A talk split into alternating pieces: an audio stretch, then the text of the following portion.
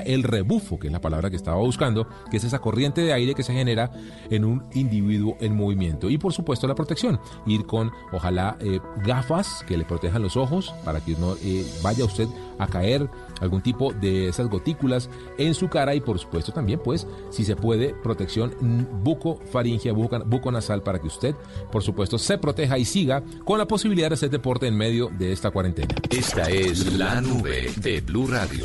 Hablemos un poco de WhatsApp y de cómo están frenando las fake news relacionadas con el coronavirus COVID-19.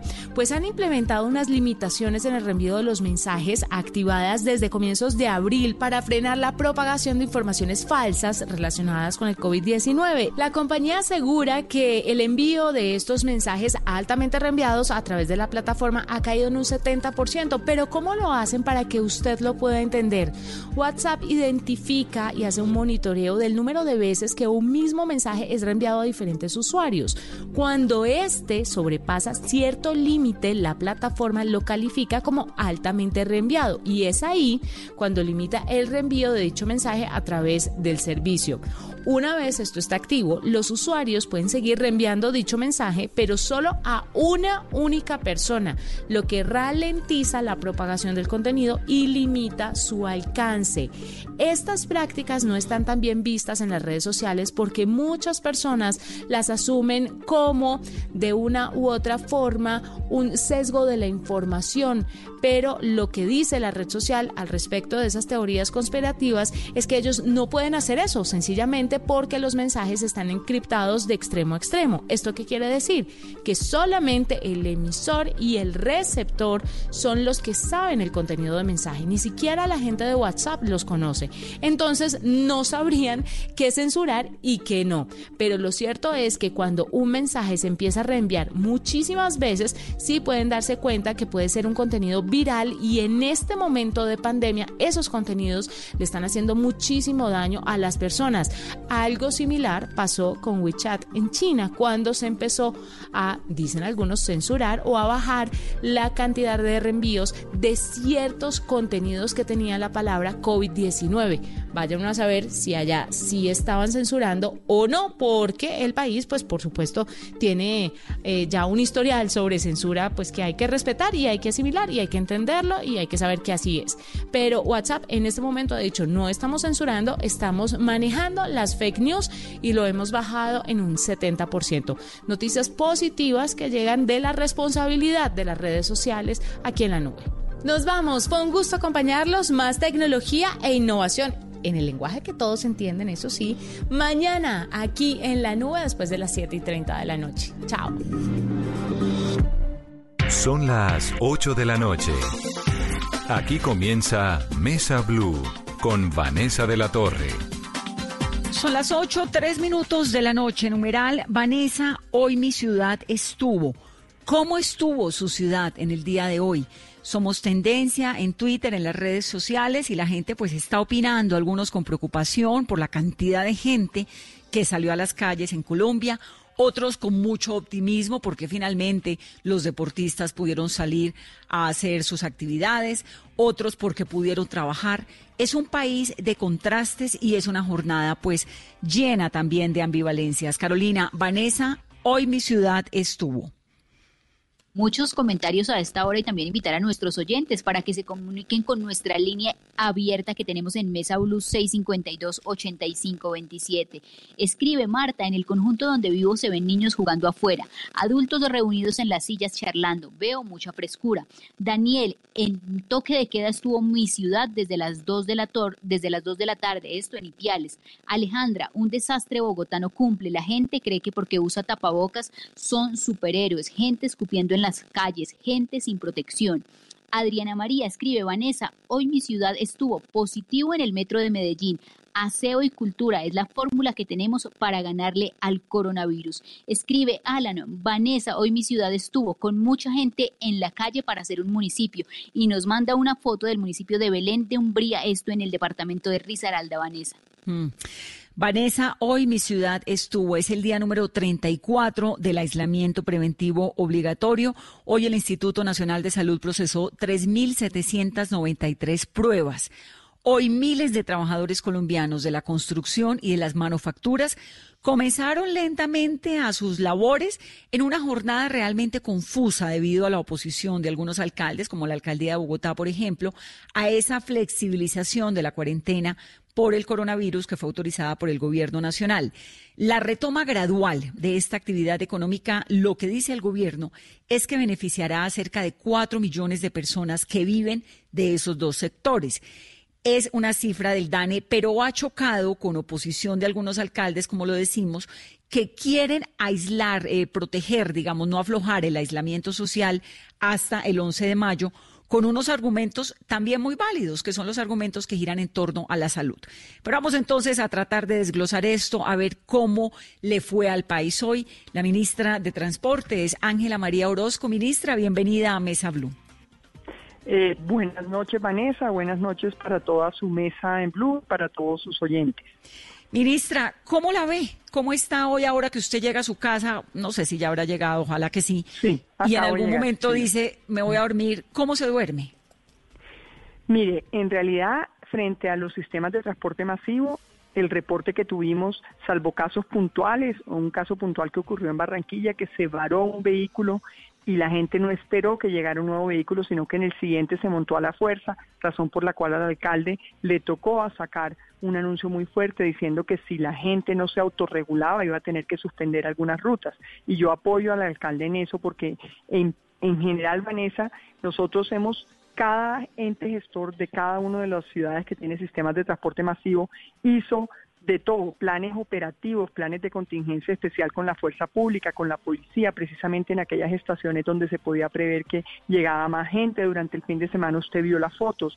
Muchos de los entes gestores no solamente marcaron las sillas, sino los pisos con calcomanías de los buses para que la gente supiera dónde ubicarse, para tener ese metro de distancia y el uso del tapaboca, que son los elementos más importantes de protección para los usuarios. También en las estaciones, en, en los portales, en las terminales, pusieron en el piso líneas cada dos metros para que la gente hiciera la fila. Y en muchos de los casos se controló inclusive el que no se subiera en un bus más de la gente que podía ir en el bus de acuerdo con ese metro de distancia, que como usted sabe, en promedio es un 35%, pero ese es un promedio nacional de todas las ciudades. Luego eso depende del tipo de bus, en algunos es el 29%, en otros es el 37%, por eso el promedio general da 35%, pero a pesar de todo eso, pasan cosas como que a veces va poca gente en el bus y la gente se siente una al lado de la otra, o lo que pasó en ese caso en Barranquilla, que se varó un bus y la gente simplemente no respetó la reglamentación y se metió a la fuerza en el otro bus. Por eso este es un proceso de control y de cultura ciudadana. Claro que hay control, los entes gestores contrataron todos en las distintas ciudades gestores de convivencia ciudadana para educar a la gente, para lograr controlar esas filas antes de ingresar al bus y para controlar que la gente que ingresara y se montara al bus fuera la gente máxima que podía llevar cada bus inclusive con el apoyo de la Fuerza Pública, la Policía Nacional, la Dirección de Tránsito y Transporte de la Policía Nacional, el Ministerio de Defensa ha estado a la mano, en varias ciudades tuvieron operativos especiales en diversas estaciones donde se preveía que podían tener problemas, pero hay una realidad. Todo, nosotros no podemos tener un policía por cada bus, no, pues, ni montado por cada, ciudadano. Exactamente, entonces aquí hay un esfuerzo colectivo, trabajamos de la mano con los entes gestores y los secretarios de movilidad de las distintas ciudades y hemos venido trabajando porque usted sabe que el transporte público se ha garantizado durante toda la cuarentena precisamente para aquellas actividades, aquellas personas dedicadas a las actividades excepcionadas. Se han hecho operativos especiales con la fuerza pública, se ha solicitado el apoyo extra adicional al que usualmente se tiene, pero también hay un punto donde tenemos que llamar a la conciencia ciudadana y al autocuidado y a la responsabilidad. Por eso claramente apoyé al alcalde cuando hizo ese anuncio, porque llega un momento en que si la gente no va a respetar, se tiene que quitar la ruta y seguramente ante la falta de ruta la gente va a aprender a respetar. Ministra, ¿cómo se articulan estas propuestas que hacen o estos decretos que salen a nivel nacional con las decisiones que tiene cada uno de los alcaldes locales? ¿Cómo están articulando eso? En el caso, por ejemplo, de Bogotá, que la alcaldesa dijo, no, porque yo no estoy lista, pero en otras ciudades sí. ¿Quién manda ahí? En general, no, en general hay una, un, trabajo articulado, en el caso de mi sector, que es donde yo puedo ser vocera, nosotros hablamos de manera permanente con los entes gestores, es decir, los Transmilenios, los Transmetros, los Metroplus, eh, el Metrolínea, eh, esos en cada ciudad hemos venido siempre trabajando y los artículos que hemos incluido en los decretos que hemos expedido son coordinados con ellos. De hecho, eh, en el caso de Bogotá específicamente, la alcaldesa nos hizo unas solicitudes y en dos días atendimos la solicitud. Una de las solicitudes era que le dieran un permiso temporal eh, para durante la pandemia poder utilizar buses de transporte intermunicipal y de transporte especial para que prestaran los servicios al interior de la ciudad. Eso simplemente porque, como usted sabe, el cálculo que hemos hecho es un promedio nacional, pero es probable que haya estaciones o haya sitios o estaciones o portales donde ese promedio no sea suficiente utilizando todos los buses del sistema y por eso poder ellos involucrar nuevas rutas y nuevos buses alternas como una solución de movilidad. Precisamente nosotros expedimos, ellos, eso nos lo pidieron el miércoles y el viernes expedimos una resolución eh, con base en el artículo 20 de la ley 336 que nos permite otorgar permisos temporales para el cambio de la modalidad de los servicios de transporte ante un cambio súbito de demanda y obviamente la pandemia más que lo justifica. Y estos son permisos temporales, quien toma las decisiones, luego ya es cada ente territorial, secretario de movilidad, de la mano de su ente gestor, sea Transmilenio, sea MetroPlus o sea Transcaribe, para identificar en qué sitios tienen que poner rutas alternas o más buses que alimenten las, las troncales del sistema de transporte masivo. Luego, en este caso es totalmente coordinado porque, como usted sabe, el Ministerio de Transporte hace una, define la política general de transporte, saca regulación de carácter general, pero la autoridad de tránsito y transporte en cada municipio es el ente territorial a través de sus secretarios de tránsito, sus secretarías de movilidad, y son ellos quienes definen y asignan las rutas al interior de la ciudad. Como hemos venido discutiendo con ellos, todas las bases de datos de movilidad son generales, de dónde se mueve la gente y hasta dónde se mueve, pero es difícil a priori definir dónde vive la gente y hacia dónde va a trabajar, teniendo en cuenta los sectores que se excepcionaron. Por este es un proceso gradual. Yo le doy el ejemplo. Nosotros en el caso del ministerio no solamente supervisamos y regimos el sector de transporte, sino el sector de infraestructura de transporte. Nuestras obras desde el 13 de abril están excepcionadas y ha sido un proceso que hemos hecho de la mano con las Secretarías de Salud de los municipios de las zonas de influencia de las obras. Hoy en día podemos decir que ya tenemos 26 proyectos reactivados en la ANI y 340 contratos reactivados con el INVIAS, pero todo lo hemos hecho de manera coordinada en la medida en que nos han presentado los contratistas y concesionarios los protocolos y hemos tenido retroalimentación inclusive de los mandatarios locales en varios casos. Ministra, ¿y cómo le fue a Bogotá hoy con Transmilenio pese a que no hubo reapertura de estos dos sectores? ¿Hubo un aumento en el número de pasajeros que se movilizaron hoy en Bogotá? Mire, yo recibo la información eh, a corte eh, de los sistemas de transporte masivos. La información que tengo hoy es la de la hora pico de la mañana de los distintos sistemas. En promedio, el incremento por, eh, digamos, por ciudades pasó del 9% en unos, un crecimiento frente a hace una semana, que como ustedes saben, estaba, hace una semana había una caída casi del 86% frente a la actividad ordinaria de, del 2 de marzo, cuando no había aislamiento preventivo todavía, ¿sí? Y eh, ese crecimiento, digamos que estuvo en la mayoría de las ciudades dentro del margen del 9 y del 32% dependiendo de la ciudad. Del 9 y, el 32% en comparación con antes de la cuarentena. En comparación no, con la semana pasada. Ah, ok, ok. Muy inferior a antes de la cuarentena. Claro. Es decir, a la semana pasada había una caída promedio del 89, 87% realmente, de si uno mira en promedio de todas las ciudades. y en este Bogotá llegó a, hasta qué en porcentaje? Bogotá subió el 24% con relación a la semana pasada. Y eso sin que se hayan abierto las, las construcciones ni las manufacturas.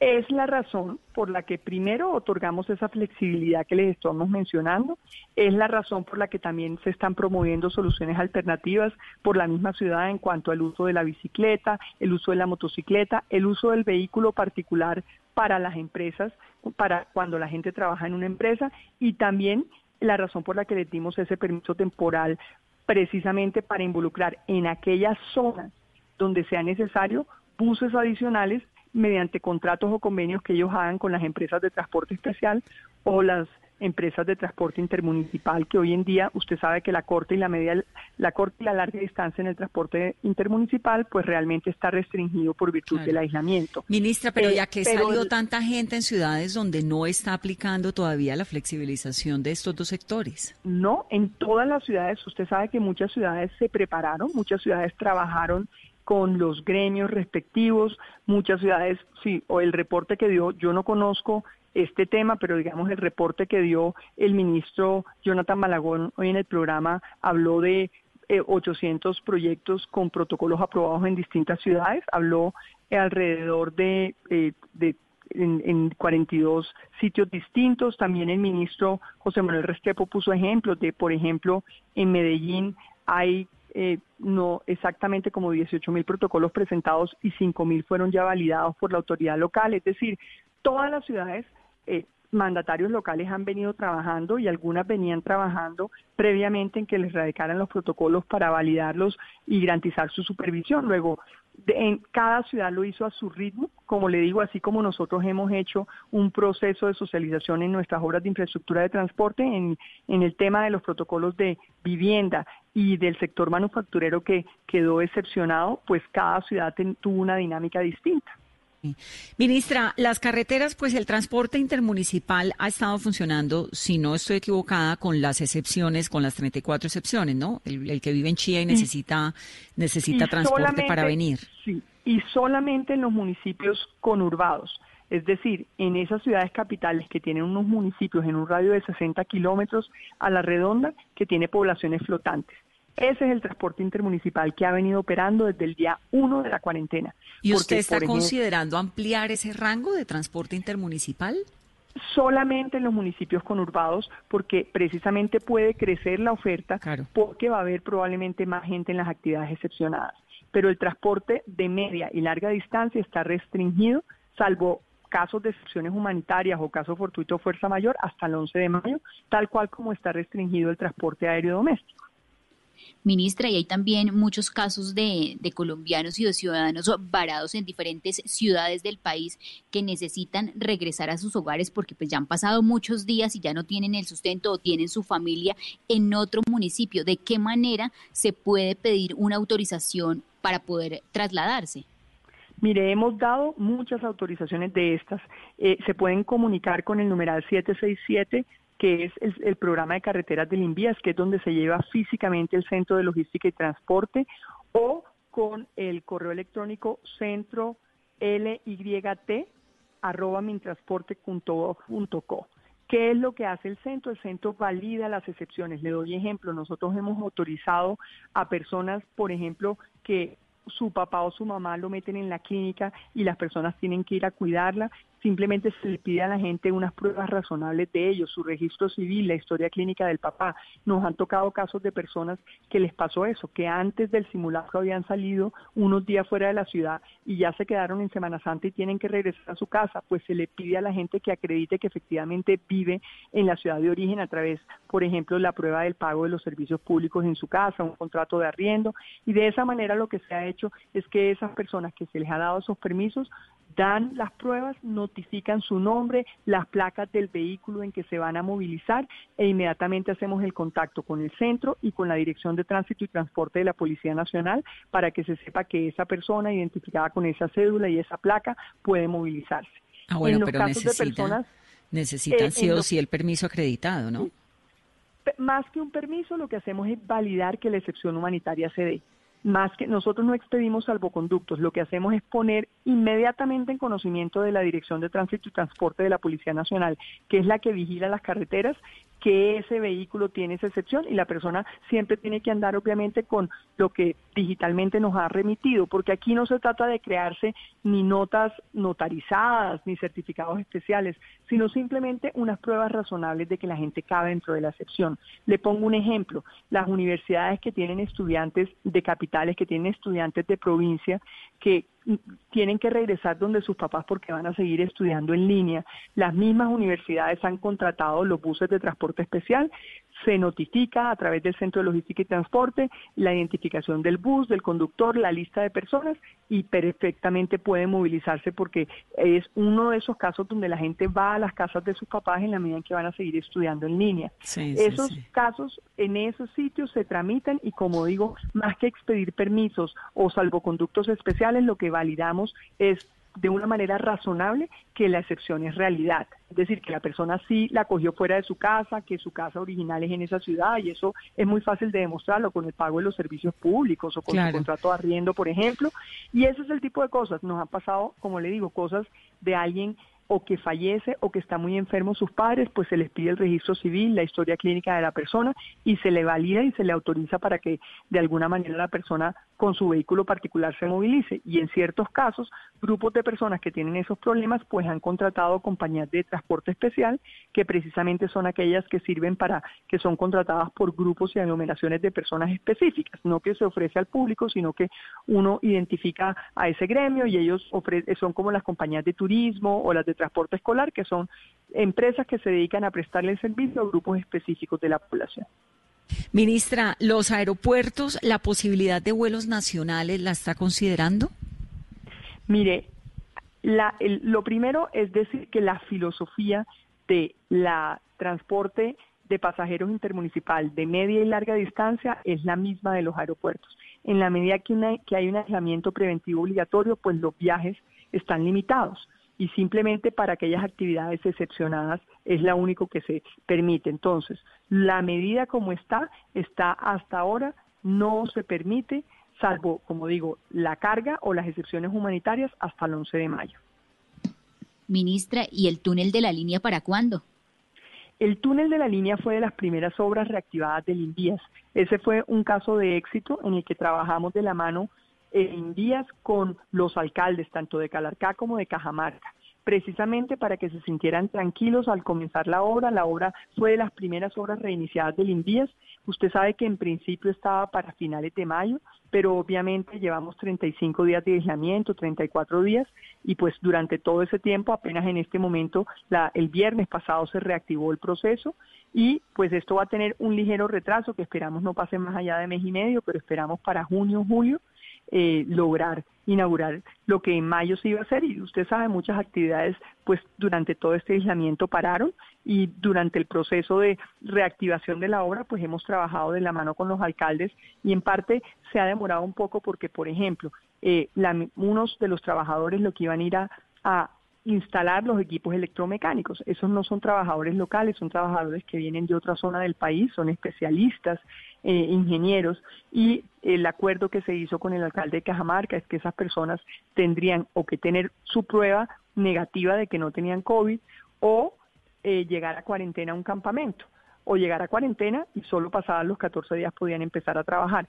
Como nosotros tenemos desde el 13 de, abril esta autorización, pues por eso se tomó un tiempo que la gente de la actividad de instalación de los equipos electromecánicos se diera. Pero con, teniendo en cuenta eso, no obstante, a, a, mediados de este año esperamos la inauguración del túnel madre de la línea. No, pues eso sí sería el regalo nacional post-coronavirus, que esta pandemia nos deje algo positivo, el regalo, el túnel de la línea, ¿se imagina, ministra? Mire, el presidente ha querido decir que este es el túnel del renacer, que a pesar de la dificultad y con los debidos protocolos y los debidos cuidados teniendo la empresa y las distintas empresas protocolos, cuidados con las personas, elementos de protección, eh, normas de lavado y desinfección para los instrumentos y los materiales y las herramientas. Eh, eh, todos, digamos, los elementos de protección, vamos a lograr terminar el túnel de la línea. No en mayo, pero a más tardar en agosto. No, pues eso sí sería, ministra, de verdad, que le daría a uno que por lo menos la pandemia le deje algo positivo. Nos escribe un montón de gente de San Andrés. Quiero que sepa que ahorita, precisamente mañana, se va a poner en funcionamiento 39 kilómetros de la doble calzada BBY eh, Bucaramanga, Barranca, Yondó estos 39 kilómetros de segunda calzada nueva, precisamente a raíz de la reactivación, se terminaron y se entregan mañana y se ponen en funcionamiento. Hoy lo anunció el presidente precisamente en el programa. Maravilloso, ministra. Nos escriben muchos amigos de San Andrés con una preocupación profunda, pues porque imagínense, una isla que vive del turismo sin turismo está verdaderamente pasándola muy mal. Pero en el caso, lo que le, le incumbe a usted directamente es el transporte de muchos eh, habitantes de Providencia que se quedaron varados en San Andrés y que dicen no tenemos cómo movernos porque obviamente pues no está funcionando el barco, porque tampoco hay avión, porque no hay nada, estamos aquí. ¿Qué soluciones hay para ellos? Mire, eh, nosotros podemos dentro del marco del Centro de Logística y Transporte, eh, en algunos casos se han tramitado, buscar el apoyo interdisciplinario, es decir, en algunos casos hemos buscado el apoyo de la Fuerza Aérea cuando se ha podido, en casos puntuales donde se ha requerido, por ejemplo, para llevar a zonas aisladas alimentos o mercados, luego digamos que esa solicitud se puede hacer, como digo, al Centro de Logística y Transporte, si la gente lo hace, por ejemplo, desde San Andrés con una vocería, lo, lo simplemente lo tramitamos para ver si es posible que haya, si hay un vuelo de la Fuerza Aérea que nos sirva, ese tipo de cosas las podemos hacer, la hemos hecho. Nos pasó igual, por ejemplo, para la provisión de alimentos en todo el Pacífico en Nariñense, que usualmente llegaban embarcaciones sociales, que al principio era muy difícil porque no, como hay actividades que no estaban reactivadas, no estaba siendo rentable para las embarcaciones salir los embarcadores sociales, entonces eh, la Armada nos ayudó, ese tipo de cosas las se presentan en el centro de logística y, buscamos la cooperación al interior del Estado colombiano. Ministra, ¿y cómo avanza el regreso de colombianos que están varados en los diferentes países? ¿Cuántos faltan aún por poder retornar al país? Mire, yo no tengo la cifra exacta, pero sí les puedo decir que hemos hecho un trabajo totalmente coordinado de la Presidencia de la República, el Ministerio de Transporte con su Aerocivil, la Unidad Administrativa Especial de Migración Colombia y la Cancillería. Este es un trabajo realmente consular. Lo que hacen los cónsules y embajadores en los países es de alguna manera recoger a aquellas personas que de verdad están en situación humanitaria. ¿A qué me refiero con esto? Pues aquellas personas que los cogió la pandemia o de vacaciones o por trabajo, pero no los residentes durante 10 años en esos países. No se trata de eso, se trata de traer a la gente a su casa, la gente que quedó por fuera en la mitad de una situación así, identificar esas personas y con eso coordinar la primero el trámite con Cancillería para la aprobación del vuelo y segundo la contratación obviamente de una aerolínea para ello. El hecho de que sean humanitarios no significa que sean gratis, sino que no se venden tiquetes comerciales. Usualmente quien hace todo, la organización logística y todo es la Cancillería a través de sus cónsules y directamente con las aerolíneas los contratan. ¿Qué sucede? Que para nosotros es fundamental garantizar los protocolos para tener el debido cuidado. Entonces, no, usualmente Colombia no ha aceptado más de tres o cuatro vuelos a la semana en diferentes días precisamente para controlar toda la cadena logística. Primero se exige que las personas allá eh, eh, cumplan y se comprometan a que el aeropuerto donde aterriza en Colombia, ahí pasan su cuarentena, su aislamiento y sus 14 días de cuarentena precisamente para garantizar y evitar eh, que la persona no vaya, como uno puede ser asintomático, que la persona no vaya a estar enferma.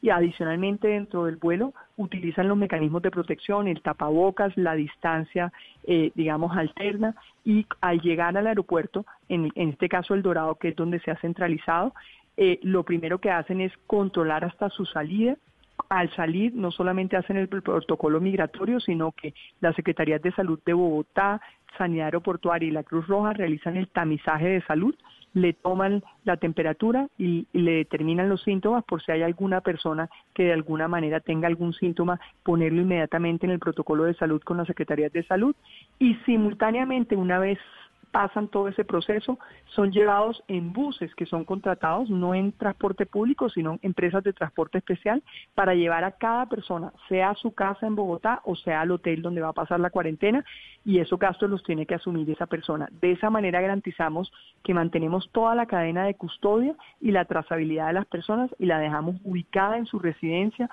o inclusive las acompañan patrullas de la Dirección de Tránsito y Transporte de la Policía Nacional, porque aquí tiene que haber un control una vez la persona llegue de que cumple la cuarentena.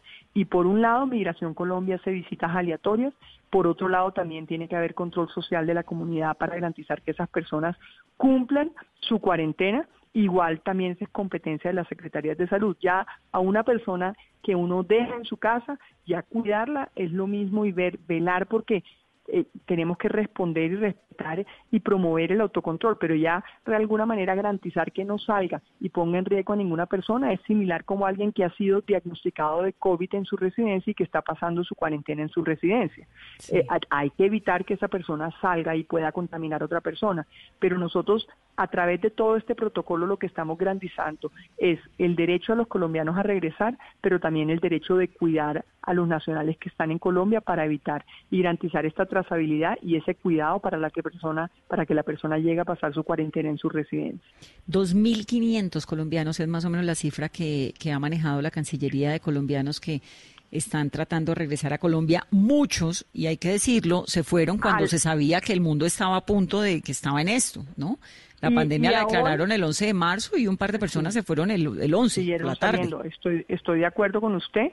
A la, la cifra que sí tengo, porque hoy hicimos un Facebook Live con el director de la Unidad Administrativa de Migración Colombia, es alrededor de 1.156 colombianos han regresado en estos 33 días de cuarentena con todo este protocolo, más o menos 1.156 colombianos.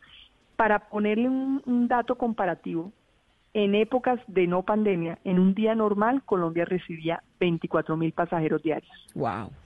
Eso es un comparativo importante. Entonces. y es, una situación muy complicada para todo el mundo, para el que está afuera, para los que están acá, que están viendo a ver los que llegan, digamos, es, es la razón por la que para nosotros es muy importante que se cumplan todos estos protocolos y que la gente lo vea. Y por eso inclusive acompañamos, llevamos a la gente a sus casas con patrullas de la policía, porque la gente tiene que ser consciente de que si viola su cuarentena, no solamente es un tema policivo, sino inclusive si tiene síntomas puede ser un tema penal.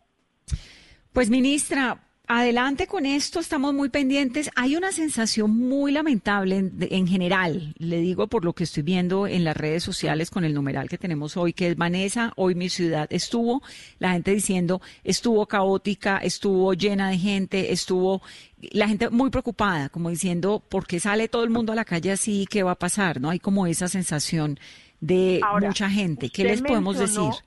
Mire, usted mencionó una cosa cuando empezó el programa de hay gente diciendo, mire, vi gente en la calle caminando, vi gente jugando cartas, vi gente y eso eso no tiene nada que ver con la medida, con la excepción nueva.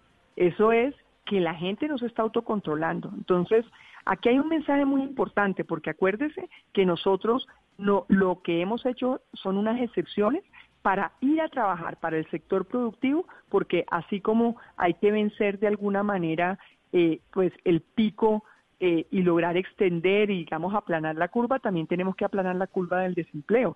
Y con todos los controles y los protocolos de bioseguridad se puede hacer si entendemos que tenemos una nueva realidad, pero aquí se mantiene la cuarentena solamente esos casos excepcionados. La gente no puede estar en la calle jugando cartas, eh, bailando. Eh, de eso no se trata. Realmente el aislamiento social continúa y la cuarentena continúa, salvo para esas excepciones puntuales. Entonces yo sí quiero hacer un llamado a la responsabilidad ciudadana, porque nosotros no podemos tener un policía por cada colombiano, como usted muy bien lo dice. Nosotros tenemos que entender que nos cambiaron los hábitos y tenemos que entender que hay que cambiar las costumbres porque esos casos que usted mencionó al comienzo no dependen de que se dieron excepciones puntuales, esa no es gente que estaba trabajando. Claramente, y como le digo, por eso yo ya me voy al alcalde Pumarejo y lo apoyo. Nosotros todos trabajamos de la mano para tener operativos especiales con la policía en estaciones donde se presumía que podía haber un gran volumen. Se apoyó con más personas, con mil policías adicionales y tuvo operativos especiales precisamente para dos estaciones, todo coordinado con el eh, con la policía metropolitana, así igual Barranquilla. De hecho, el brigadier general eh, Alarcón en Barranquilla acompañó al director del ente gestor eh, de, Transmetro en distintas supervisiones que se hizo del sistema, pero hay un punto que llega más allá del control y es la cultura ciudadana. Porque yo le digo, yo he visto buses vacíos con cinco personas y se sientan una al lado de la otra y el conductor no puede parar a separarlos. Y usted no puede montar un policía en cada bus. Luego yo sí hago un llamado a la reflexión. Aquí tiene que haber control social, control ciudadano y autocontrol, porque nosotros sí podemos sancionar, sí podemos vigilar, hacemos requerimientos, a la gente se le puede amonestar y se le puede poner una multa, pero usted no puede meter todo un barrio a la cárcel. no, pues claro. No, no, no, no, es que no. Es una situación súper complicada, pero además decirle a la gente y reiterarle, por eso me parece importante el mensaje, la cuarentena sigue. Hay unos que pueden salir, el resto no puede salir, no puede salir, porque si no esto en 15 días, pues es el fin del mundo. Totalmente de acuerdo y la cuarentena sigue. Lo que es claro es que sigue y, cada ciudad está definiendo inclusive horarios de trabajo distintos para que no haya picos en los sistemas de transporte promoviendo otras alternativas, porque aquí lo que hay es un aislamiento inteligente, preobligatorio y una cuarentena obligatoria, con unas excepciones que con el debido control y los debidos protocolos de bioseguridad uno puede trabajar protegiéndose uno y protegiendo a su entorno. Y cuando usted mira los requerimientos de cada protocolo, le pongo el ejemplo en transporte, ¿qué es lo más importante? El lavado y desinfección de los vehículos, que cada pasajero mantenga un metro de distancia frente al otro pasajero y utilizar tapabocas convencionales. Y para el conductor, utilizar tapabocas convencionales y tener un, una separación mínima de un metro de todos los demás pasajeros. Eso es lo fundamental en los sistemas de transporte público. Y ese, eh, así como eso existe, así también para cada sector tienen sus debidos protocolos. En el caso de nuestras obras yo le comenté y se puede hacer y se puede hacer de una manera segura, pero aquí la cuarentena se mantiene y aquí hay una nueva normalidad. Y para poder trabajar hay que respetar eso hay que tener esas distancias. Fuera de los vehículos son dos metros de distancia frente a cualquiera al lado y la utilización del tapaboca afuera cuando uno está en la calle es fundamental. Ministra, muchas gracias por estar en Mesa Blue. No, a ustedes muchísimas gracias por la invitación y por querer que la gente sea consciente y que todos seamos responsables, porque esto es una responsabilidad de todos. No, eso sí, en esa no la pasamos, pero qué cosa tan difícil. Ahí vamos todos. Sí, el alcalde hoy dijo una cosa de Barranquilla, dijo, mire, qué pena, pero si la gente no entiende, voy a quitar rutas. Yo creo que cuando la gente le haga falta el transporte, va a entender. Y por eso ojalá no tengamos que llegar allá. Así es, ministra, gracias por estar aquí. 8.36 es Ángela María Orozco, la ministra de Transporte. Vamos a hacer una pausa rápidamente en Mesa Blue y regresamos. Es hora de lavarse las manos. Volkswagen te recuerda que este simple acto es uno de los más eficaces para protegerte y proteger a todos en tu familia. En Blue Radio son las 8 de la noche 36 minutos en Mesa Blue. Y a esta hora en Blue Radio tenemos recomendaciones e información importante para todos nuestros oyentes. Para Volkswagen la seguridad es una prioridad en todo momento. Y este es el momento de protegerte de lavarte las manos, de distanciarte socialmente y de tener paciencia. Pero también es la hora de aprovechar el tiempo en familia, de reconectarte y de disfrutar la compañía de los que más quieres. Es un mensaje de Volkswagen. Seguimos con más, aquí en Blue Radio. Porque la Fuchs sabe de salud. Presenta 60 segundos que salvan vidas. Soy Diana González, enfermera y jefe de posgrados. No dejemos que el temor nos separe. Los profesionales de la salud estamos trabajando por tu bienestar y el de tu familia. Somos profesionales capacitados en la prevención y el manejo del coronavirus y conocemos claramente cómo evitar su contagio mediante protocolos estrictos de prevención. Decidimos que nuestra opción de vida es cuidar a los demás tanto como a nosotros mismos. Seguiremos comprometidos con esta causa el tiempo que sea necesario. Compartimos el mismo espacio, así que te pedimos que confíes en nosotros y sobre todo que tengas siempre la sonrisa y la empatía que esperamos encontrar cada vez que salimos a la calle. Recuerda que hoy y siempre estaremos a tu servicio. Salvar vidas es una gran decisión. Estudia en la FUX y haz parte del equipo de valientes que ponen su vocación y conocimiento al servicio de la salud de la humanidad. Más información en www.fuxsalud.edu.co. Vigilado Mineducación.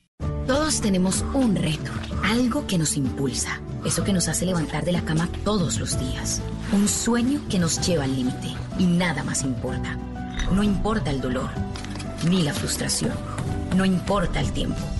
Un reto que es a la vez nuestro combustible y nuestra obsesión. Porque nada se consigue de la noche a la mañana. Este es mi reto. ¿Cuál es el tuyo? Pasta Sonia, sabor y energía que te hacen mejor. Trabajamos pensando en usted.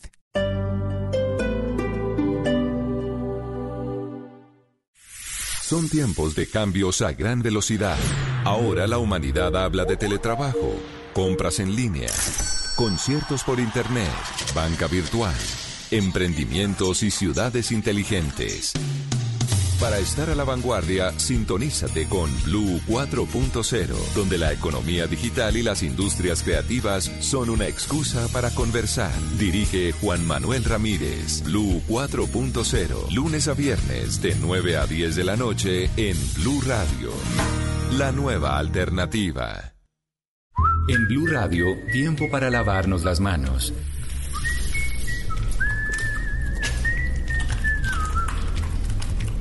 Tómate el tiempo para cuidarte y para enterarte de todo sobre el coronavirus. Síguenos en redes sociales, en bluradio.com y en todos los espacios informativos de Blue Radio. Numeral Yo me cuido, yo te cuido. Blue Radio, la nueva alternativa.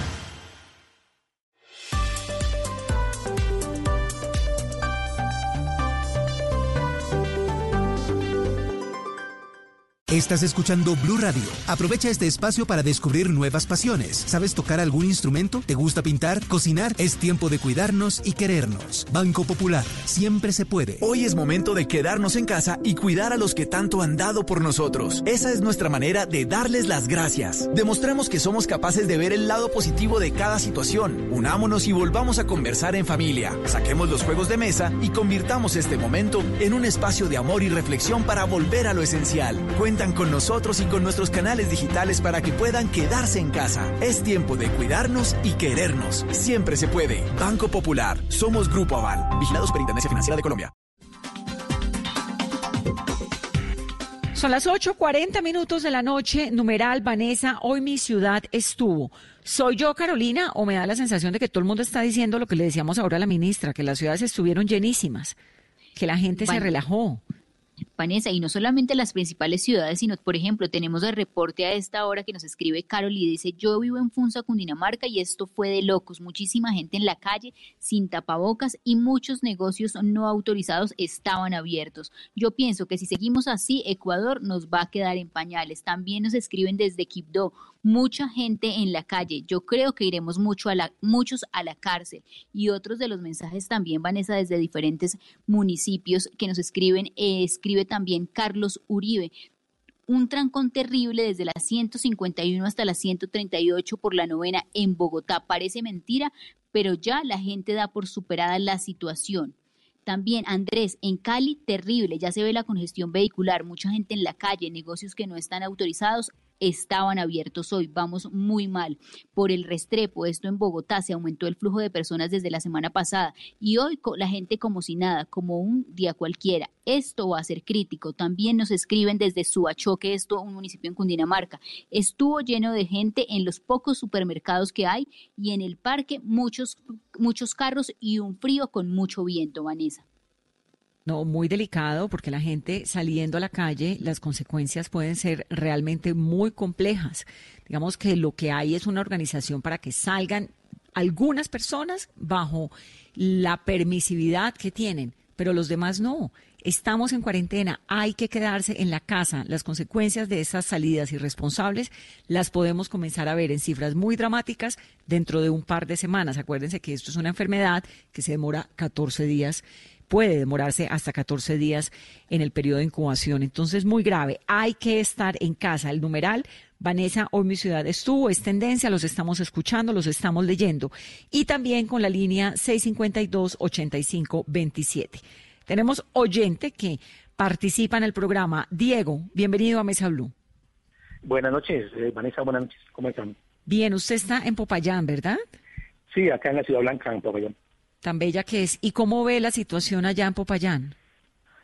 Pues te cuento, Vanessa, que yo digo que las personas en el primer aislamiento cumplieron con todas las medidas, pero ya a estas alturas de, del camino, como se dice, hoy la gente salió, la gente normal, hoy, un día normal acá en la ciudad, vi mucho tráfico, los colectivos trabajando común y corriente y la gente haciendo sus vueltas, eh, tomando las medidas, eso sí es muy cierto, pero porque tenemos Acá en el departamento del Cauca tal vez uno de los contagios menos, ¿no? Con menos contagios tenemos acá y acá en la ciudad de Popayán también, pero de todas maneras yo creo que hoy fue un día normal acá en la ciudad de Popayán.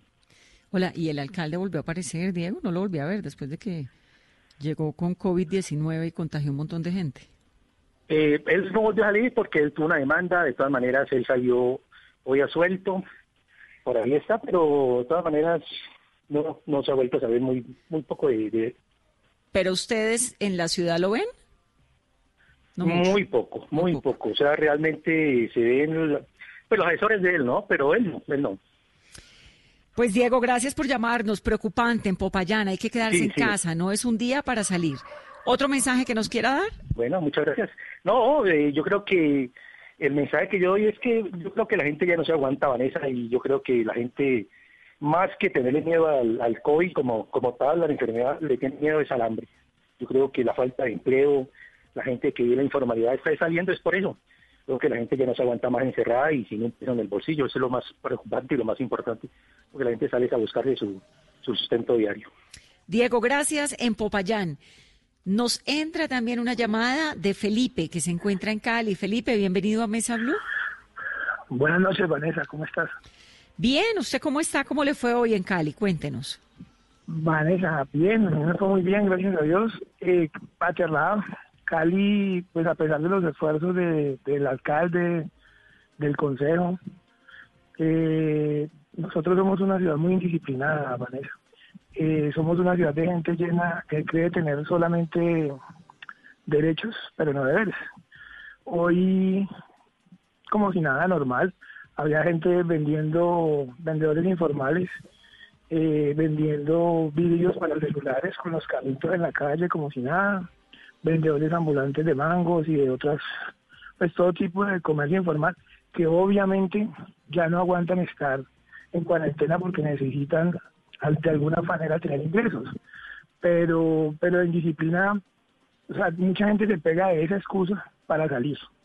Eh, y lo otro preocupante es, debido a mi a la función que estoy cumpliendo en este momento, que es mi trabajo, es la función que quiero, mi aporte, pues voy mucho a los barrios del norte y del oeste de Cali, y es impresionante, Vanessa, ver personas venezolanas caminando por las calles, por todas las cuadras, afuera de las unidades y de los edificios, pidiendo comida sin ningún tipo de medida de seguridad, tosiendo.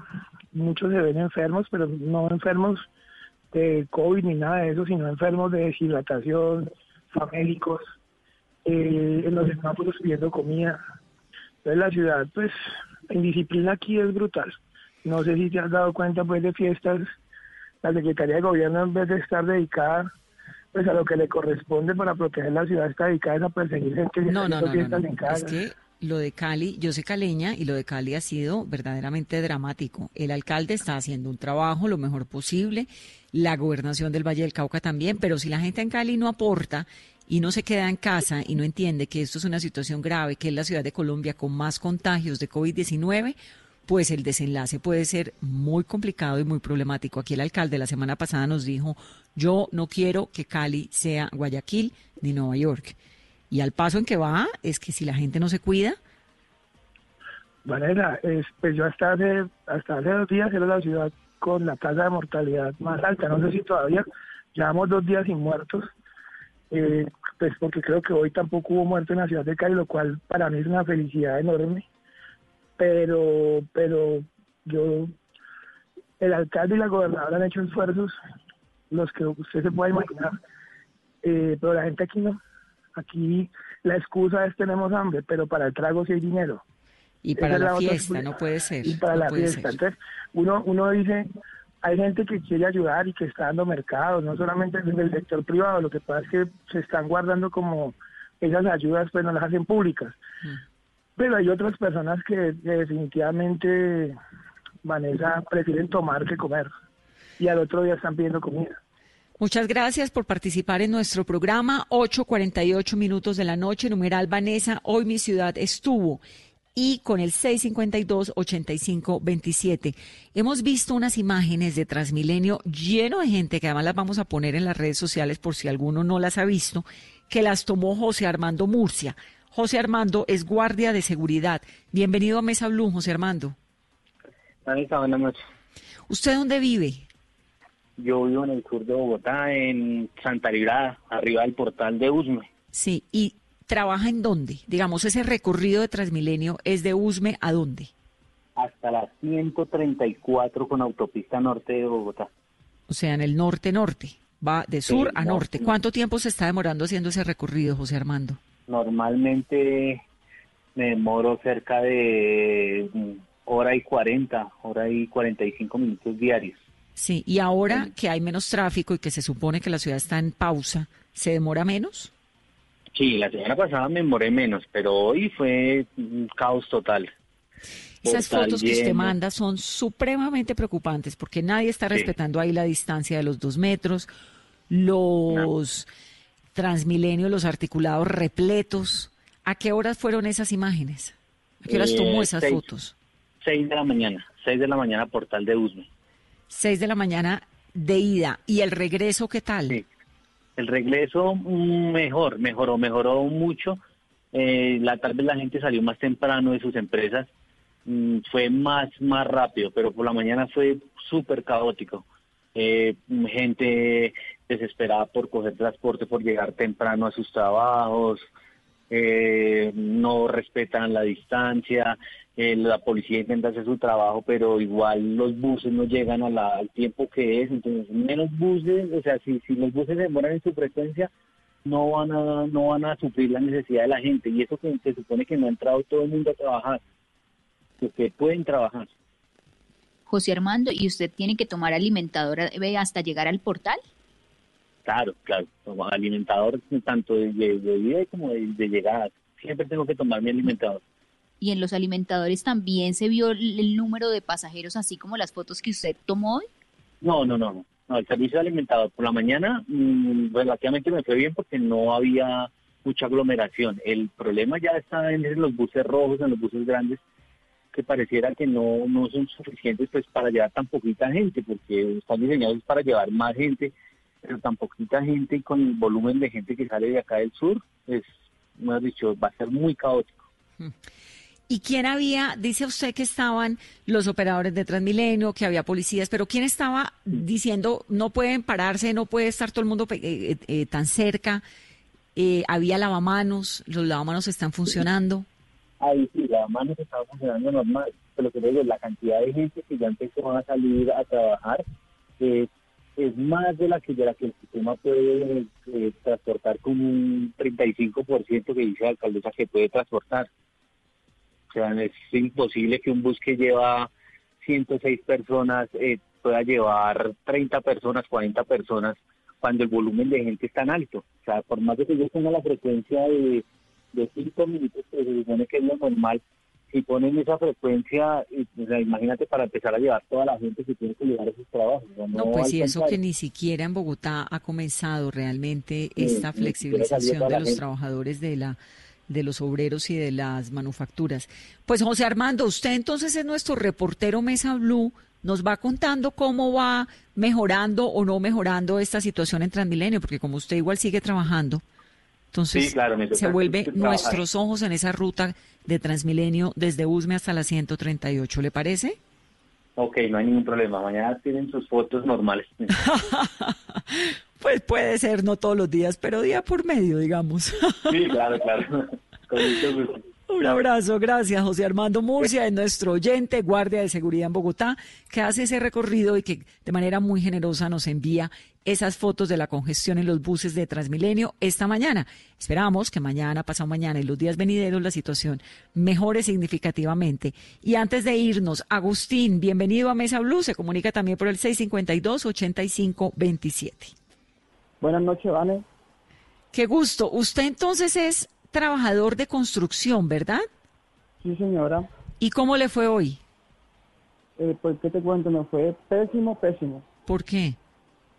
Pues porque estoy ilusionado a trabajar y me doy con la sorpresa que todavía no tienen los permisos adecuados para poder trabajar. ¿Y usted llegó a dónde? ¿A la constructora a dónde? ¿A qué parte? ¿A una obra o a las oficinas aquí o a en dónde? Barranquilla, a una obra, sí, señora. A una obra. ¿Es que un edificio o un centro comercial? No, se va a construir un edificio eh, con la constructora de Marval. Sí. ¿Y usted, Agustín, lleva todo este tiempo sin trabajar? Uy, Vane, sí, le pasa como tú no te lo imaginas. ¿Y por consiguiente nadie le ha pagado sueldo sí? Nadie como trabajo independiente, pues eh, el sector de la construcción fue el más atropellado. Claro. Aquí nadie, el independiente, uy, no recibió ninguna clase de ayuda. ¿Usted cuánto se hacía en un día normal en, en un día, Agustín? Eh, yo me ganaba 55, 60. Por día. Sí, señora. Y en este tiempo, pues obviamente no se lo está ganando. ¿Tiene hijos? Uy, tengo tres. ¿Tres hijos? ¿De qué edades? Eh, 10, 8 y 6. ¿Y qué ha pasado con los mercados y con las ayudas de la alcaldía de, de Barranquilla? No, acá en, en mi casa vi- vivimos tres familias y solamente dieron dos bolsitas que contenían cada bolsa dos libras de arroz, cosa que un mercado que no superaba los 50 mil pesos para tres familias, imagínate. No les alcanzó para nada. ¿Cuánto tiempo? Ah. Una semana. Que es como una semana, un día, Claro. y cada bolsa tenía dos libras de arroz, ¿vale? ¿Y qué le han dicho, Agustín? ¿Mañana ya está trabajando nuevamente la empresa o tampoco? ¿O no sabe? Eh, el ingeniero me llamó y me dijo que posiblemente mañana van a adecuar los permisos para ver si entramos a trabajar el miércoles. ¿Y usted tiene su tapabocas y sus elementos de protección? Sí, claro, pero es que como te digo, eh, a mí me ha tocado fuerte porque no recibí ninguna ayuda del gobierno, de nada, y, y mis hijos llorando aquí me dicen, papi, ¿tú me quieres? Y claro, hijo, ¿por qué no nos das comida? Me toca salir en la calle a pedir a los amigos. Con eso es que me he mantenido todos estos días. Ay, Agustín, qué dolor y, y- y- y ánimo, fuerza. Vamos a tratar de pasarle sus datos a, de alguna manera, Caro, a la gente de Barranquilla, a ver si tenemos Ay, forma de... usted, usted puede dar esos datos, Vane, pero realmente en la alcaldía eso, eso no llega acá. A la casa uno eso no llega, eso es como perder el tiempo. Yo por eso trato de, no le pido a mis amigos y no más tengo al gobierno ni a esa cosa, porque realmente es un solo desorden y las ayudas le llegan al que realmente no las necesita. Pero a la gente que usted conoce en su barrio, a los amigos, ¿sí les han llegado ayudas o tampoco? No, como te digo, una, eh, la misma que me llegó a mí. Nada. Pues Agustín, le agradecemos mucho que nos cuente su episodio. Todo esto es para que las autoridades nos escuchen, para que la alcaldía de Barranquilla escuche que hay muchas personas como Agustín que no están recibiendo las ayudas. ¿En qué barrio es Agustín? Eh, aquí en Villa Rosario, cerquita del barrio Me Quejo. En Villa del Rosario, en Barranquilla, y que además está esperando porque él vive de lo que se hace todos los días con el trabajo de Sí, lo que construcción. yo quiero, Van, es que realmente pues que colaboren con los permisos, porque yo no, no quiero nada que me regale el gobierno, porque yo todavía puedo trabajar y esas cosas. Claro, No usted lo que quiere es trabajar. ¿Cuántos años tiene Agustín? 30 años. 30 años. Va a pasar, va a poder trabajar, vamos a volver a la vida normal. Se están tomando claro. las medidas para que nos garanticen la existencia, la vida, el bienestar, para que no nos contagiemos de esto. Cuídese Sí, mucho, señor. bien pilas ahí con su tapabocas, su lavado de manos y todo, y vamos viendo cómo nos vamos ayudando. Bueno. Ok, gracias, Vane, muy amable. Un saludo muy especial a nuestro oyente Agustín que nos llama desde Barranquilla. Son las 8.57 minutos de la noche. Caro, lo que pasa es que la gente sí está muy preocupada porque hay montonones de personas, millones de colombianos que no han recibido los, las apoyos, los apoyos, las ayudas. Hay otros que sí, pero la gente quiere salir a trabajar. Lo que pasa es que hay un asunto de salud pública también muy delicado, ¿no? Sí, lo que nos decía también nuestro oyente de Popayán, la gente tiene miedo es al hambre, ya no le están teniendo miedo al COVID y la ministra decía, también tenemos es que aplanar la curva del desempleo, pero no se puede tener un policía por cada ciudadano que está en la calle, ni que está en- ni un policía en cada bus. Pero seguimos recibiendo, Vanessa, mire, muchos comentarios de las diferentes ciudades. Nos escribe Cristian Guerrero desde Tulúa escribe, hubo muchísima gente en la calle. En las mañanas las personas no respetaron las medidas para el ejercicio al aire libre y salían en grupo y personas de la tercera edad también. Escriben en Medellín, continúa igual que todos los días, no había aglomeración ni congestiones. Y eso que vivo en una zona en donde es altamente concurrida, Vanessa. Así están las cosas, son las 8.58, esta es su mesa, Mesa Blue, gracias por escribirnos con el numeral Vanessa. Hoy mi ciudad estuvo y por llamarnos al 652-8527. Tratamos de buscarle soluciones a todo. Ahí vamos, paciencia. Feliz noche, feliz comienzo de semana y gracias por acompañarnos.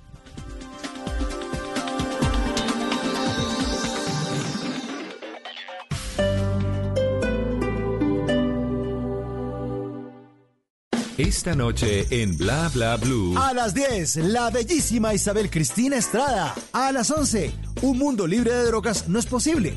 Necesitamos un mundo que conviva en paz con las drogas. Bueno, eso lo dice Julián Quintero, quien estará con nosotros esta noche presentando su libro Échele cabeza cuando se dé en la cabeza. Porque en Bla Bla Blue hablamos de todos los temas con buenos conversadores para una buena compañía. Así que si quieren, sálganse esta noche de sus casas, pero a través de la magia de la radio. Bla Bla Blue. Porque ahora te escuchamos en la radio, Blue Radio y bluradio.com. La nueva alternativa. Cada amanecer desde las 4 de la mañana, Blue Radio le ofrece una primera mirada de las noticias más importantes de Colombia y el mundo. Son las 4 de la madrugada en punto Colombia. Muy buenos días. A Sus madrugadas estarán llenas de información de interés, de música y de deportes. De Colombia y del mundo. Vamos a estar hablando. Mañanas Blue 4 AM por Blue Radio y bluradio.com. La nueva alternativa.